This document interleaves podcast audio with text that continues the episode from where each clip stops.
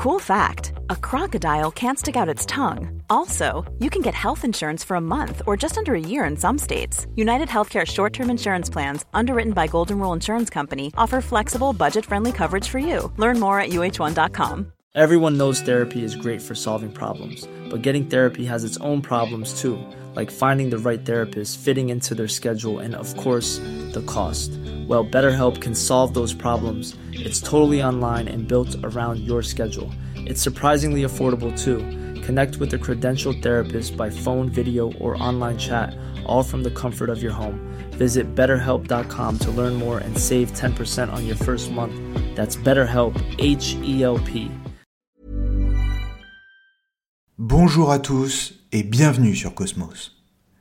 Il y a à l'école des professeurs qui vous marquent, soit pour leur sévérité, soit pour leur pédagogie, soit pour les deux à la fois.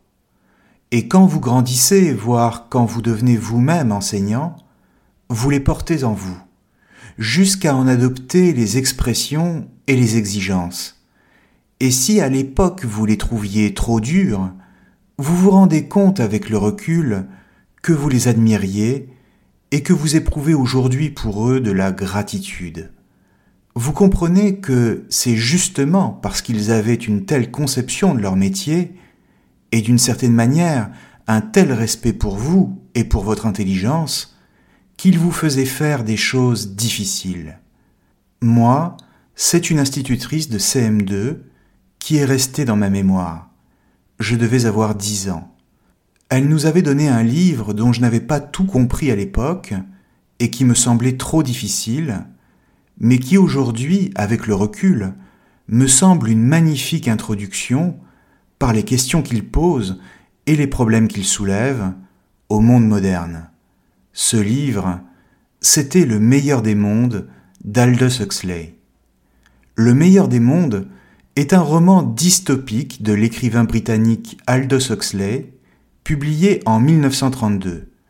Dystopique, cela veut dire qu'il s'agit de décrire un monde et une société imaginaire orientés vers une certaine conception du bien et un certain idéal du bonheur, et où tout finit en cauchemar et en catastrophe. La dystopie, également appelée contre-utopie, c'est donc le contraire d'une utopie. Ici, la première partie du roman est une description minutieuse de ce que l'auteur appelle le meilleur des mondes. Ce monde, c'est le nôtre, mais décrit tel qu'il pourrait être dans 600 ans. Il est gouverné par un État mondial et centralisé, où des super administrateurs font des tournées pour s'assurer de son bon fonctionnement et du respect de l'ordre social. C'est un monde où les individus sont conçus dans des laboratoires extrêmement sophistiqués et programmés génétiquement à l'avance dans des flacons pour y occuper plus tard une place précise. Certains sont destinés à commander, d'autres à obéir. Les alphas sont les futurs dirigeants. Véritable élite du meilleur des mondes, ils ont reçu un conditionnement génétique particulier pour être intelligents, grands et beaux, et eux-mêmes sont hiérarchisés en alpha, alpha plus et alpha plus plus. Puis viennent les bêtas, classes légèrement inférieures destinées à des fonctions de cadre moyen. Et enfin, les classes inférieures, les gamma, les delta et les epsilon, lesquels sont les moins doués, les plus petits et les plus laids. Ainsi, plus on descend dans les degrés de ce véritable système de caste, plus on se rapproche des fonctions sociales les plus élémentaires, mais qui sont tout autant nécessaires pour le fonctionnement de la société mondiale que les alpha plus plus. L'enjeu, c'est que chacun soit à sa place, afin de maintenir la paix et la stabilité sociale car à partir du moment où les individus sont programmés à l'avance pour un certain type de fonction, alors la concurrence disparaît. Ainsi, tous les individus sont conditionnés pour être calmes, et les passions disparaissent derrière un ordre imposé par la science et la manipulation du vivant. car elles sont considérées comme un risque pour la stabilité. C'est pourquoi également chacun est programmé par conditionnement génétique à aimer la position qu'il occupe et à ne pas vouloir en changer. Ensuite, à partir du moment où le conditionnement génétique devient la règle, la reproduction naturelle n'est en elle-même plus permise, car elle est trop hasardeuse et comporte un risque, celui de l'attachement à une seule personne, et donc celui de la passion amoureuse. Celle-ci est source de jalousie, voire d'une certaine forme de violence, avec la rivalité par exemple, ce qui n'est plus considéré comme socialement acceptable. Désormais, tous les individus appartiennent à tous les autres, dans une liberté sexuelle totale et dans l'absence de tout sentiment et d'attachement à quiconque. Les individus changent de partenaire sans cesse, cela est même imposé par l'État mondial, du moment qu'ils ne font pas d'enfants et qu'ils n'éprouvent rien, car c'est la meilleure manière de maintenir la société hors des troubles causés par l'amour, la jalousie ou la rancune. Dans ce contexte, la notion de couple et même celle de famille ont disparu. Les mots de père ou de mère sont considérés comme des insultes et suscitent la honte quand on les prononce en public. De même pour les frères, les sœurs, les maris ou les épouses. Il est formellement interdit à une jeune femme de tomber enceinte. Et si elle ne faisait pas attention à son programme de contraception, cela entraînerait immédiatement sa disqualification sociale. Le père d'un enfant naturel, lui aussi, serait obligé de démissionner de son emploi et deviendrait la risée de tous les autres individus. La notion de foyer est considérée comme malpropre et surtout comme mortifère, car comme il n'existe plus d'attachement pour quiconque, personne n'a à pleurer pour personne, si bien qu'à la fin des fins, la mort des autres devient un phénomène dont il ne convient pas de s'émouvoir. C'est donc la famille tout entière qui disparaît, et les enfants sont élevés dans des centres d'éducation. Les médecins et les infirmières chargés d'éduquer les enfants dans des centres d'incubation et de conditionnement font en sorte de les dégoûter à vie de certaines activités par des techniques très élaborées comme des ultrasons ou des décharges électriques. C'est ainsi qu'en grandissant, les individus ne cherchent plus à se développer par des activités qui ne leur sont pas destinées et donc ne nourrissent aucune ambition de changer de place ou de s'élever socialement. Leur éducation consiste seulement à savoir ce qui leur est nécessaire, et surtout à ne pas penser, c'est-à-dire à ne pas exercer de jugement critique sur quoi que ce soit. On utilise alors ce que l'auteur appelle l'hypnopédie, c'est-à-dire l'apprentissage pendant le sommeil. C'est très simple, mais d'une efficacité redoutable. L'hypnopédie consiste à faire entendre à l'enfant des messages enregistrés à l'avance et que l'on passe en boucle, de sorte qu'à son réveil, il connaisse sa leçon par cœur, sans savoir d'où elle lui vient, et surtout, sans qu'il ait la possibilité de la comprendre, et donc de la discuter. On élimine ainsi tout esprit critique, en transformant les esprits en pâte à modeler, et surtout, plus tard, en consommateurs dociles, et prêts à dépenser tout leur salaire dans ce que la société leur présente comme désirable, ce qui, encore une fois, est essentiel pour le maintien de la paix universelle.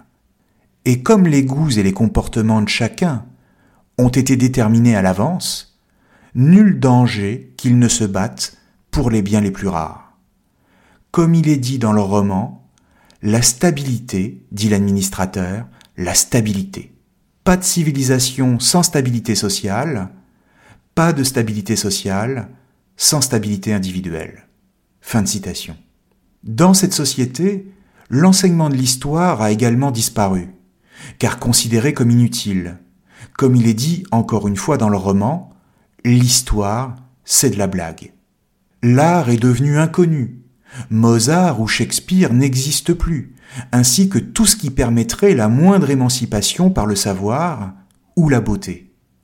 Les musées et les bâtiments historiques ont été réaffectés ou détruits. La religion est considérée comme l'expression d'un âge primitif, en particulier la religion chrétienne, puisque c'est d'elle dont il est question dans le roman. Et l'on ne compte plus les années en fonction de la naissance du Christ, mais à partir de la naissance de la société industrielle. C'est donc désormais la naissance de cette société industrielle qui sert de repère et qui permet de compter les années, et plus précisément la sortie d'une voiture, la Ford T. La nouvelle ère commence donc avec elle. Ford en est le nouveau Messie, et le signe de T a remplacé le signe de croix. Enfin, comme pour prévenir tout débordement possible, et qui serait dû à une faille dans les programmes de conditionnement, le gouvernement mondial a prévu différentes parades. Par exemple, des divertissements, comme ce qui est appelé dans le roman le cinéma ans, lequel est un cinéma semblable au nôtre, mais où l'on diffuse des parfums aux vertus hallucinatoires. Il existe également des distractions, comme les succès d'années de passions violentes, lesquelles consistent à se placer dans une sorte de combinaison qui fait vivre aux individus, mais de manière illusoire, l'expérience des passions ou de la grossesse. Et surtout, enfin, la fameuse drogue du soma, dont la consommation est quasi obligatoire, et qui, en fonction de la dose absorbée, plonge le consommateur dans un état d'euphorie. Il s'agit donc de recréer une réalité artificielle et paradisiaque pour permettre le bonheur, ce qui est indispensable pour que chacun garde le moral et pour éradiquer les inconvénients de la vie le bonheur en l'occurrence, est la fin que se donne la société mondiale, et à ce titre, le soma occupe une place particulièrement importante au quotidien, car sans lui, l'effet hypnotique du conditionnement pourrait se dissiper tout au long de la vie des individus. D'ailleurs, le soma est le produit des avancées de la science, laquelle permet dorénavant de conserver l'éclat de sa jeunesse jusqu'à un âge avancé, évacuant le triste spectacle de la vieillesse. Alors, d'une manière générale, comprenons bien que les individus du meilleur des mondes veulent la vie qui est la leur, précisément parce qu'ils ont été conditionnés pour ça. Ils la désirent, parce qu'on leur a ôté toute possibilité de vouloir autre chose. Dans ces conditions, Nul besoin de leur opposer un ordre autoritaire après ça.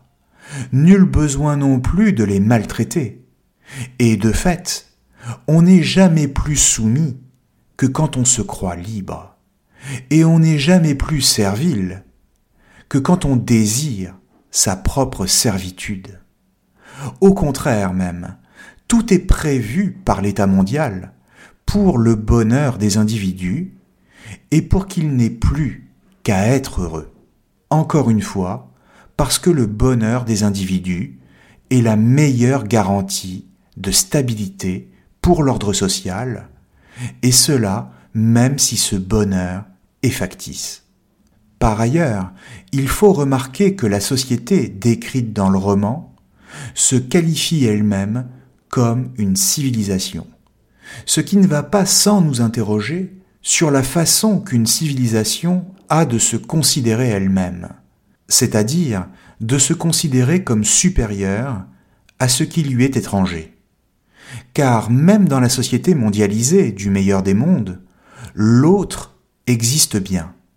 L'autre, c'est-à-dire le sauvage, qui pratique encore le mariage, la reproduction naturelle, ou qui pratique une religion, est bel et bien présent, même parqué dans des réserves. Et d'une certaine manière, c'est quand survient la confrontation entre la civilisation du meilleur des mondes et des individus.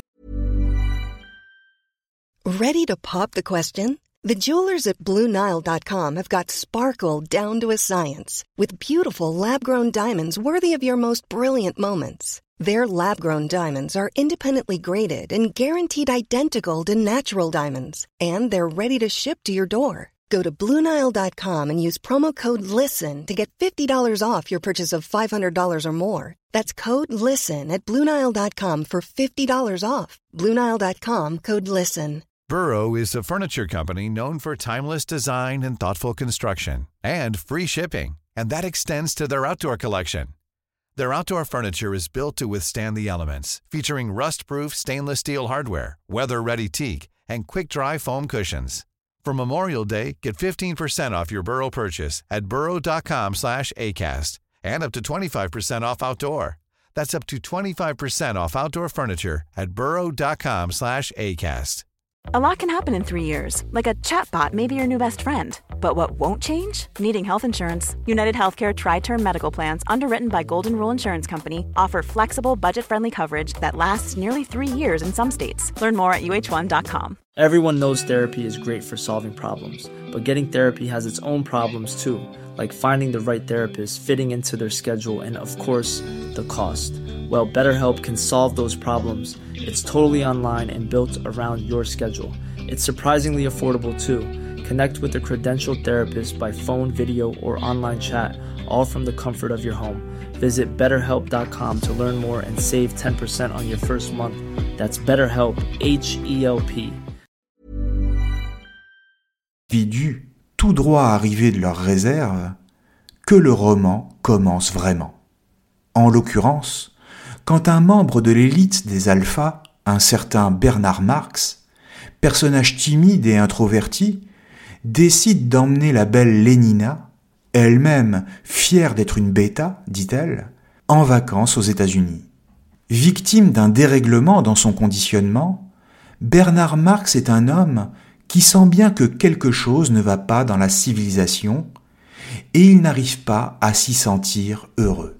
Il a l'impression d'être différent des autres et il déteste se retrouver au milieu de la foule, ce qui lui vaut souvent d'être réprimandé pour son comportement antisocial.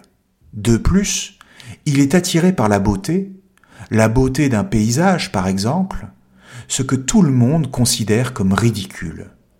À l'inverse, Lénina, parfaitement conditionnée, ne demande qu'à reproduire les codes moraux de la société. Elle couche avec tous les hommes qu'elle croise, ce qui est d'ailleurs la preuve de son immense vertu et de son intégration dans l'ordre social. Pendant leur séjour, le couple a l'occasion de visiter une réserve d'Indiens du Nouveau-Mexique. Lénina est horrifiée par la vie que mènent hommes et femmes hors de la civilisation. Ils se marient, croient en leur Dieu, vieillissent, vivent en famille avec père, mère, mari, épouse et enfants, et pleurent quand leurs proches décèdent, ce qui représente à ses yeux un véritable scandale. C'est alors qu'ils font la connaissance de John, un jeune homme élevé par sa mère Linda. Elle-même d'une apparence affreuse car vivant dans la crasse depuis des années, leur explique qu'elle vient de la civilisation, et en particulier de Londres, comme eux, qu'elle y était bien des années plus tôt une bêta, et occupait un emploi au centre d'incubation. Simplement, lors d'un voyage avec son supérieur hiérarchique, elle fut victime d'un accident et disparut. Elle a donc vécu les vingt dernières années dans la réserve avec les Indiens, sans y être jamais vraiment accepté, alors que tout le monde, au sein de la civilisation, la croyait morte. Elle accoucha de John, lui-même le fils naturel de son supérieur qui l'avait accompagné, et dont elle ne savait pas encore qu'elle était enceinte au moment de sa disparition. C'est ainsi qu'au-delà de la description du meilleur des mondes, le retour à la civilisation de Linda et de son fils John bientôt appelé Les Sauvages, constitue le véritable sujet du roman. Pourquoi? Eh bien parce que la confrontation entre les codes de la civilisation et l'homme qui est devenu John est aussi celle d'une société domestiquée et à la recherche d'un bonheur illusoire, et d'un homme qui porte la revendication imprévue de la liberté. Si John est considéré comme un sauvage, ce n'est pas seulement parce qu'il a grandi dans une réserve oubliée par l'État mondial, mais aussi parce qu'il est tout entier un être de passion, pour le meilleur et pour le pire, et qu'il refuse l'idée du conditionnement. De plus, il faut préciser qu'il a appris à lire, dans le seul livre qu'il a pu se procurer, une édition des œuvres complètes de Shakespeare, dont il est fortement imprégné, ce qui donne à toutes ces phrases une intonation poétique et ce qui fait qu'il voit toute situation à travers la grandeur d'une tragédie, dans un monde qui ne connaît plus ni Shakespeare, ni la littérature, laquelle est totalement oubliée. C'est pourquoi la société, d'abord fascinée par l'étrangeté d'un tel individu, en viendra à se moquer de lui et à le considérer comme un animal de foire. De la même manière, l'attirance réciproque et l'amour naissant entre John et la belle Lénina s'avérera impossible du simple fait qu'ils ne parviennent pas à se comprendre. Quand pour Lénina, l'amour n'est que le mot que l'on donne à l'acte sexuel, une simple convenance sociale et sans attachement pour la personne avec qui on le fait, pour John, au contraire, il est un sentiment profond, une émotion intense, qui témoigne de la victoire de la vie en lui et en tout être humain.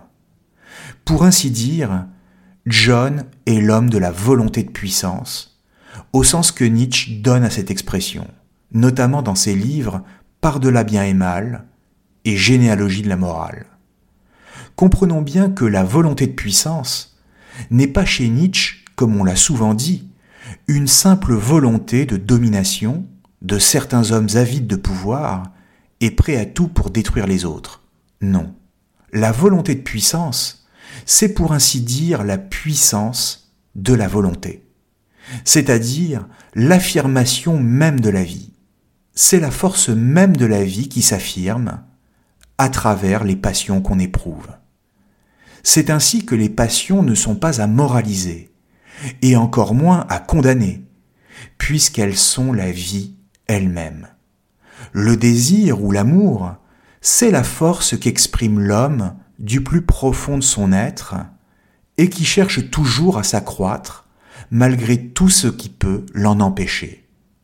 De la même manière, les passions mauvaises, comme la haine ou la jalousie, sont tout autant volonté de puissance, du fait même qu'elles font partie de la vie comprenons que c'est l'ensemble de la réalité qui est volonté de puissance. Simplement, la volonté de puissance peut être positive ou négative, active ou réactive, en fonction de l'instinct qui en est à l'origine. Elle est active quand elle est affirmation d'elle-même, c'est-à-dire quand elle n'a pas peur d'assumer ce qu'elle est, et donc qu'elle est libre. À l'inverse, elle est réactive quand elle est dominée par des passions négatives, comme le ressentiment ou la peur par exemple. Dans une société du conditionnement, comme celle du meilleur des mondes, la volonté de puissance qui s'affirme est celle d'un instinct de stabilité sociale et de rejet de toute passion. Pourtant, tout en condamnant les passions, elle est bien en elle-même dominée par la peur. La peur du changement, la peur de l'instabilité sociale et la peur de la liberté. Elle est dominée par l'instinct de la domestication des êtres pour les rendre inoffensifs. Ce qu'elle craint, c'est le désordre, et donc le risque que ferait peser sur la société des individus libres de choisir leur vie, d'aimer ou de haïr. Ou pour le dire encore autrement, c'est une société où la volonté de puissance s'est retournée contre elle-même pour se détruire. C'est ainsi qu'une société du conditionnement, c'est-à-dire une société du dressage, est une société qui condamne les passions humaines et cherche à les pacifier, mais tout en reconduisant des passions destructrices.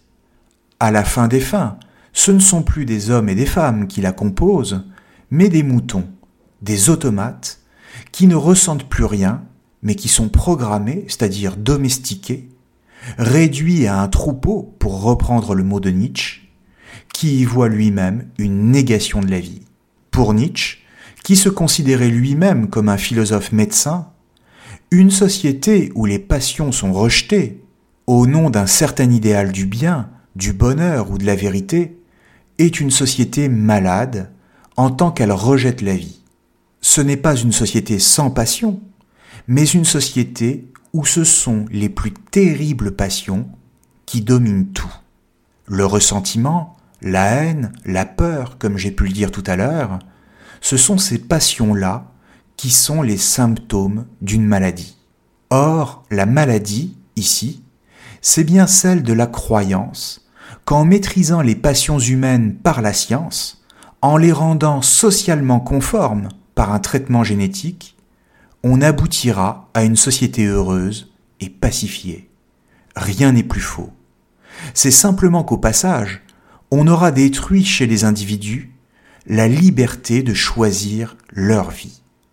Ou si vous préférez, la liberté de l'homme comporte un risque, celui qu'il donne libre cours à ses passions. Et ce risque, il nous faut l'assumer, car sans ça, la vie ne vaut tout simplement plus la peine d'être vécue. La dénonciation par Huxley de la science du vivant et des dangers qu'elle représente correspond bien à celle de Nietzsche quand il disait que la science était un idéal ascétique. Un idéal ascétique, c'est une vision et une compréhension du monde, parmi d'autres, mais qui, en elle-même, se présente comme la seule valable, la seule qui soit vraie. Or, la science moderne est une forme d'idéal ascétique pour Nietzsche, ce qui veut dire que même si elle n'est pas forcément fausse, elle est réductrice car elle a la prétention de soumettre l'ensemble du réel à son interprétation, c'est-à-dire à sa grille de lecture. En clair, la science reconduit une forme de morale dont elle est elle-même issue et qui consiste à dire que le bien ne peut venir que d'elle. Et en effet, dans le roman, comme on l'a vu, la morale sociale issue du conditionnement est partout et aucun individu ne peut y échapper. Le résultat de la société du meilleur des mondes, c'est que sous prétexte que la science fait le bien de l'homme, en lui évitant de tomber malade et d'être malheureux, il n'a plus la possibilité de connaître les désagréments d'une vie véritable, avec tous les risques que celle-ci implique. C'est ainsi que lors d'une conversation que John a avec un administrateur mondial, un certain Mustapha Meunier, personnage d'une intelligence supérieure, ce dernier lui explique avec calme ce qui le rend d'autant plus terrifiant, que la science a permis le bonheur et l'extinction de tous les risques du vivant, et qu'en ce sens, elle est la seule morale. Écoutons cette conversation. En somme, dit Mustapha Meunier, vous réclamez le droit d'être malheureux. Eh bien soit, dit le sauvage, d'un ton de défi, je réclame le droit d'être malheureux. Sans parler du droit de vieillir, de devenir laid et impotent, du droit d'avoir trop peu à manger, du droit d'avoir des poux, du droit de vivre dans l'appréhension constante de ce qui pourra se produire demain, du droit d'attraper la typhoïde, du droit d'être torturé par des douleurs indicibles de toutes sortes. Il y eut un long silence. Je les réclame tous, dit enfin le sauvage. Mustapha Meunier haussa les épaules. On vous les offre de grand cœur, dit-il. Fin de citation. En effet, John revendique le droit d'être malheureux, c'est-à-dire de vivre sa vie sans être conditionné en vue d'un bonheur illusoire. Et cela même s'il doit en payer le prix. Vivre, c'est encourir le risque de vieillir et de tomber malade, c'est prendre le risque d'éprouver des passions qui font souffrir. Simplement, cette revendication de liberté est bien trop risquée pour le corps social. Le contraste que représente John avec la société du meilleur des mondes est à cet égard saisissant, et le sort qui sera le sien à mesure qu'il tente de se débattre et ensuite de s'isoler sera, on s'en doute, funeste. Alors, à partir de là, on peut à bon droit se demander si nous sommes nous-mêmes dans la situation décrite par Huxley. En 1946, l'auteur reviendra sur son roman en y ajoutant une préface, ainsi que dans un essai publié en 1958 intitulé Retour au meilleur des mondes, pour dire que ce qu'il décrit est une exagération, mais qu'à de nombreux égards, le monde commençait déjà à y ressembler.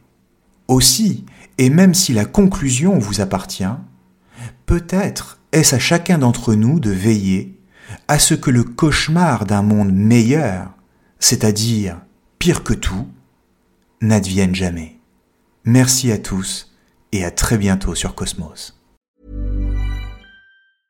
Mom deserves the best, and there's no better place to shop for Mother's Day than Whole Foods Market. They're your destination for unbeatable savings, from premium gifts to show-stopping flowers and irresistible desserts. Start by saving 33% with Prime on all body care and candles. Then get a 15-stem bunch of tulips for just $9.99 each with Prime. Round out Mom's menu with festive rosé, irresistible berry chantilly cake, and more special treats. Come celebrate Mother's Day at Whole Foods Market.